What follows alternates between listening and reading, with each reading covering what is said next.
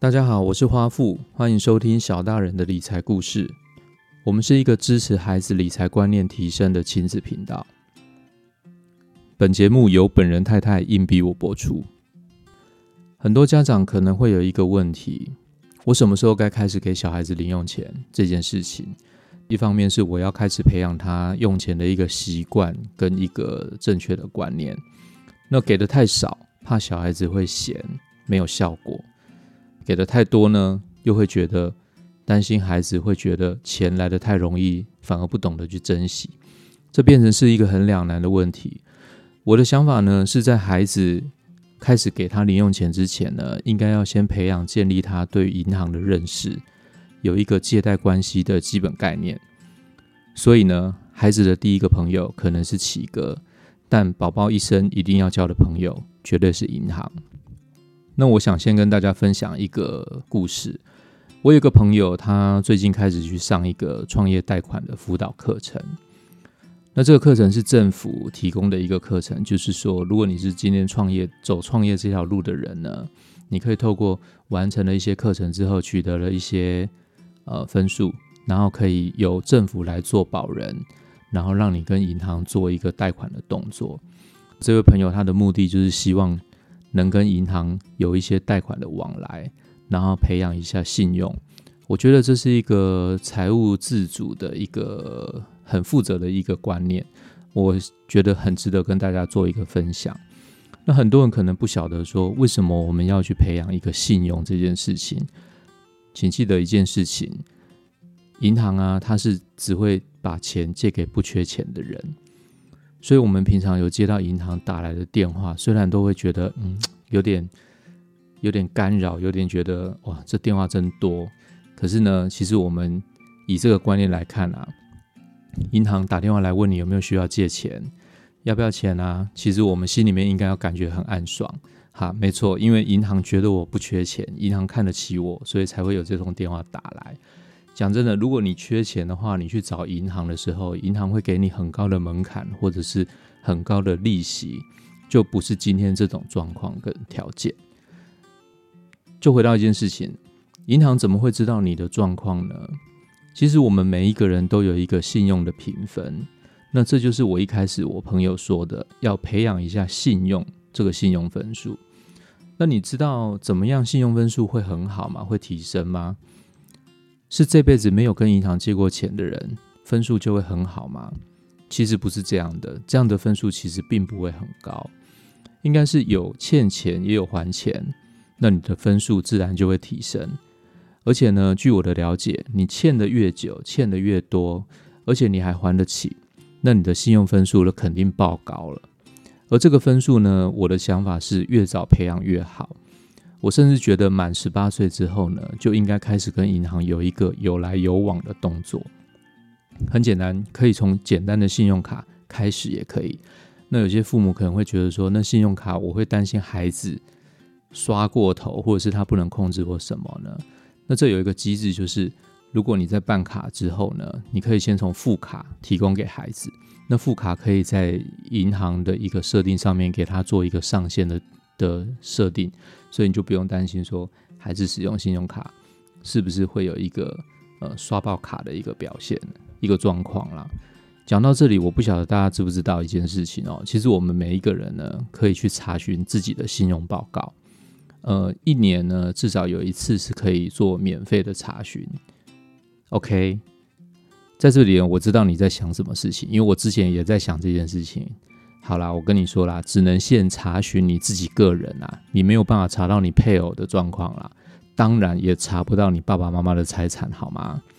对自己的信用报告呢，有兴趣的朋友啊，我建议你们可以到重庆南路跟忠孝西路的路口，有印象的朋友应该记得有一个消防队，消防队的对面有一个大楼，呃，那个大楼其中有一个机构叫做财团法人。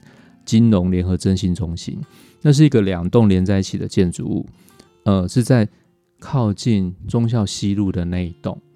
走错洞的话呢，你嘴巴才刚嘟出来，要问警卫说：“请问？”那个警卫就用李克太太的表情，很面瘫的告诉你说：“其实是隔壁那个门才对，因为他每天都被人家问了无数次。”好，请记得自己的证件哦，因为带着自己的证件才能够做一年一次免费的信用报告申请，了解一下自己的呃信用评分的状况呢，我是觉得蛮好的。OK，我们回到刚刚讨论的事情，就是宝宝一生一定要交的一个朋友——银行，因为在这个未来的一个生涯规划上面呢，小朋友一定会透过银行做贷款还款的动作，这个也是对他来讲是一个借力使力的。一个管道啦。那当然他在他在他将来的一个生活的空间跟生活的过程中，他们已经是属于一个低利的时代，是跟我们跟未来是不一样的。所以呢，我就在思考一件事情：我怎么样可以让我的小孩，就是花女，简称花女好了，能够建立起银行的概念呢？我想最直接的方式，一定一定是直接带他去看一下人家是怎么作业。于是，在时间许可的状况下，我就带着他去银行啊，损家残罪，让他走的银行就跟走厨房一样。其实我本来是希望啊，能够带他去 Baby Boss 当一下银行行员，玩一下游戏。但是很遗憾呢，Baby Boss 居然已经倒了，所以我只能真的带他去银行，感受一下那种银行的香味，然后接待人员和善的态度。可是呢，你知道的，小孩子嘛，他。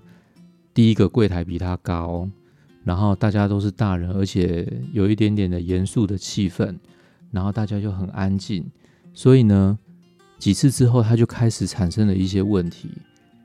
爸爸，你在等什么啊？什么时候换我们啊？啊，就等叫号码。爸爸，你在干嘛啦？还要多久啦？啊，我在等柜台里面的姐姐帮我缴费，缴费单拿到我们就可以走了。啊，那个。阿妈拿那一本是什么东西呀？啊，那个就是阿妈的吉婆啊，存折啦。爸爸，那个叔叔拿那一包是什么东西？阿的吉妹，那柜台后面在干嘛啦？啊，柜台后面正在啪啪啪啪啪在数钱。啊，他们桌上在写什么东西呀？太棒了，他终于问到了一个我可以找到切入点的问题。我就跟他说：“来，爸爸跟你讲。”这个东西叫做存款单，把钱存进去的时候呢，需要写一个红色的单子；把钱领出来的时候呢，也要写一个 蓝色的单子。我索性就拿了一叠的银行存款单回家，我就跟花女说：“走吧，我们回家来玩银行的游戏。”那我想这是一个从他幼稚园老师学到的一个经验，所有的学习出发点都要好玩，好玩才能够持续。于是我们呢？就开始了软糖储蓄的这个练习，这是一个什么概念呢？有兴趣的朋友呢，也可以试着做看看。我们回家之后呢，我就跟花女说，如果你的表现很好，那我希望可以给你小熊软糖来作为一个鼓励，但是我不会直接给你软糖哦，我会写在一张存款单上面，那我上面会注明说是给你的，那有几颗软糖，日期是什么时候，还有我的签名。那你拿到这张单子呢？你可以马上跟我换软糖，或者是留着。那有一天你等你想换的时候，你就可以拿这个东西跟花父或者是花妈来换软糖。那当然你可以保留到你想换的时候再换哦。这样的练习呢，我一方面是希望能够让他在存提款单的这种填写跟使用上呢，开始产生一点点的观念。那一方面。人家也是说，小孩子如果可以递延自己的欲望，好像对他的训练也不错，所以我们就开始了这样的互动。结果一段时间下来呢，他存了一些软糖的这个点数嘛，应该说点数卡或者是存款单，好，他就存在他的抽屉里面。不过他也不是没有去吃这些东西啦，他在一到五的时候会把它存起来，因为我会。希望他在一到五的晚上不要再吃这种有糖分的东西。那他在周末的时候白天他就会拿出来跟我交换软糖。那同样的，我也给他一个观念：如果你的软糖全部都吃完了，你的这些单子全部都吃完了，你也可以写蓝色的单子，先跟我借软糖来吃。但是这个条件是你在之后如果又获得了新的红色的软糖单子的时候。你相对来讲，你必须把软糖还给我，所以我们家就开始用这种软糖的储蓄练习啊，建立一个初步的银行概念。嗯，当然，银行的概念不是这么的简单啊，因为银行可能有它的商业模式，还有它的一个呃利息，还有它的一些业务，还有它呃，比如说它的资本市足率这种比较深的概念。但我想一开始我们讨论的就是希望跟他有一个最简单简单的一个银行的概念，所以我就用这样的方式开始跟他培养这个软糖的储蓄练习。顺便跟大家分享一下，我发现这样子的观念还不错。那我开始有得到一些受惠，还不错。因为我之后跟花女去超市跟卖场的时候，我想各位家长你应该有一个同感，就是商人啊，他们很厉害，他们总是会把一些很吸引小朋友的东西呢，放在他视线看得到一样的高度。这就像为什么啤酒永远会放在我的眼睛直视的前方一样，所以小朋友一定会吵着爸爸妈妈啊，我要买什么，我要买什么。那有的时候呢，我会用需要跟想要的这种八股想法来说服我的孩子，这个是想要啦，这不是我们需要的东西啦。你也知道为什么大家大人都很害怕养乐多这种东西，因为孩子有的时候总是很想演一下哭戏。那那个时候就不是想要跟需要的分别了，那个叫做我就是要。所以这个时候呢，如果遇到这样的状况啊，趁理智线还剩一点点，还剩一点点连在一起的时候呢，那我就会拿出这种借贷的观念。人家不是都说吗？就是可以递眼享受的小孩比比较容易成功吗？啊，难道没有办法再忍一下？好啦好啦，如果你真的没有办法再递眼享受的话，那你真的很想买。好，那我也不阻止你了，我就让你享受一下当下，爸爸买给你。但是呢，这个事情是借你的，这个先让你买的东西，请记得这是借你的哦。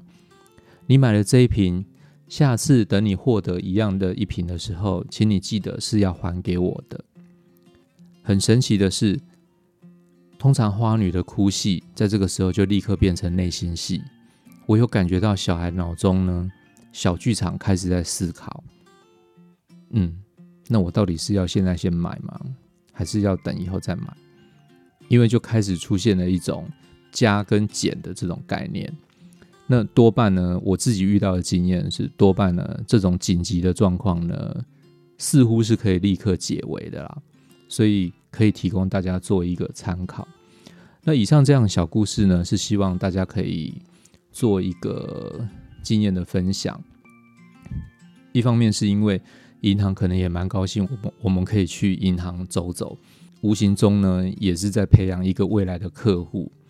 那存款单这种东西呢，它也是放在那边让你可以拿，那你拿来做利用呢，也是让他有一种熟悉的感觉。因为我想以我自己的经验，毕竟我是到了蛮大了之后，我才有自己去写存款单的经验，第一次写存款单的经验。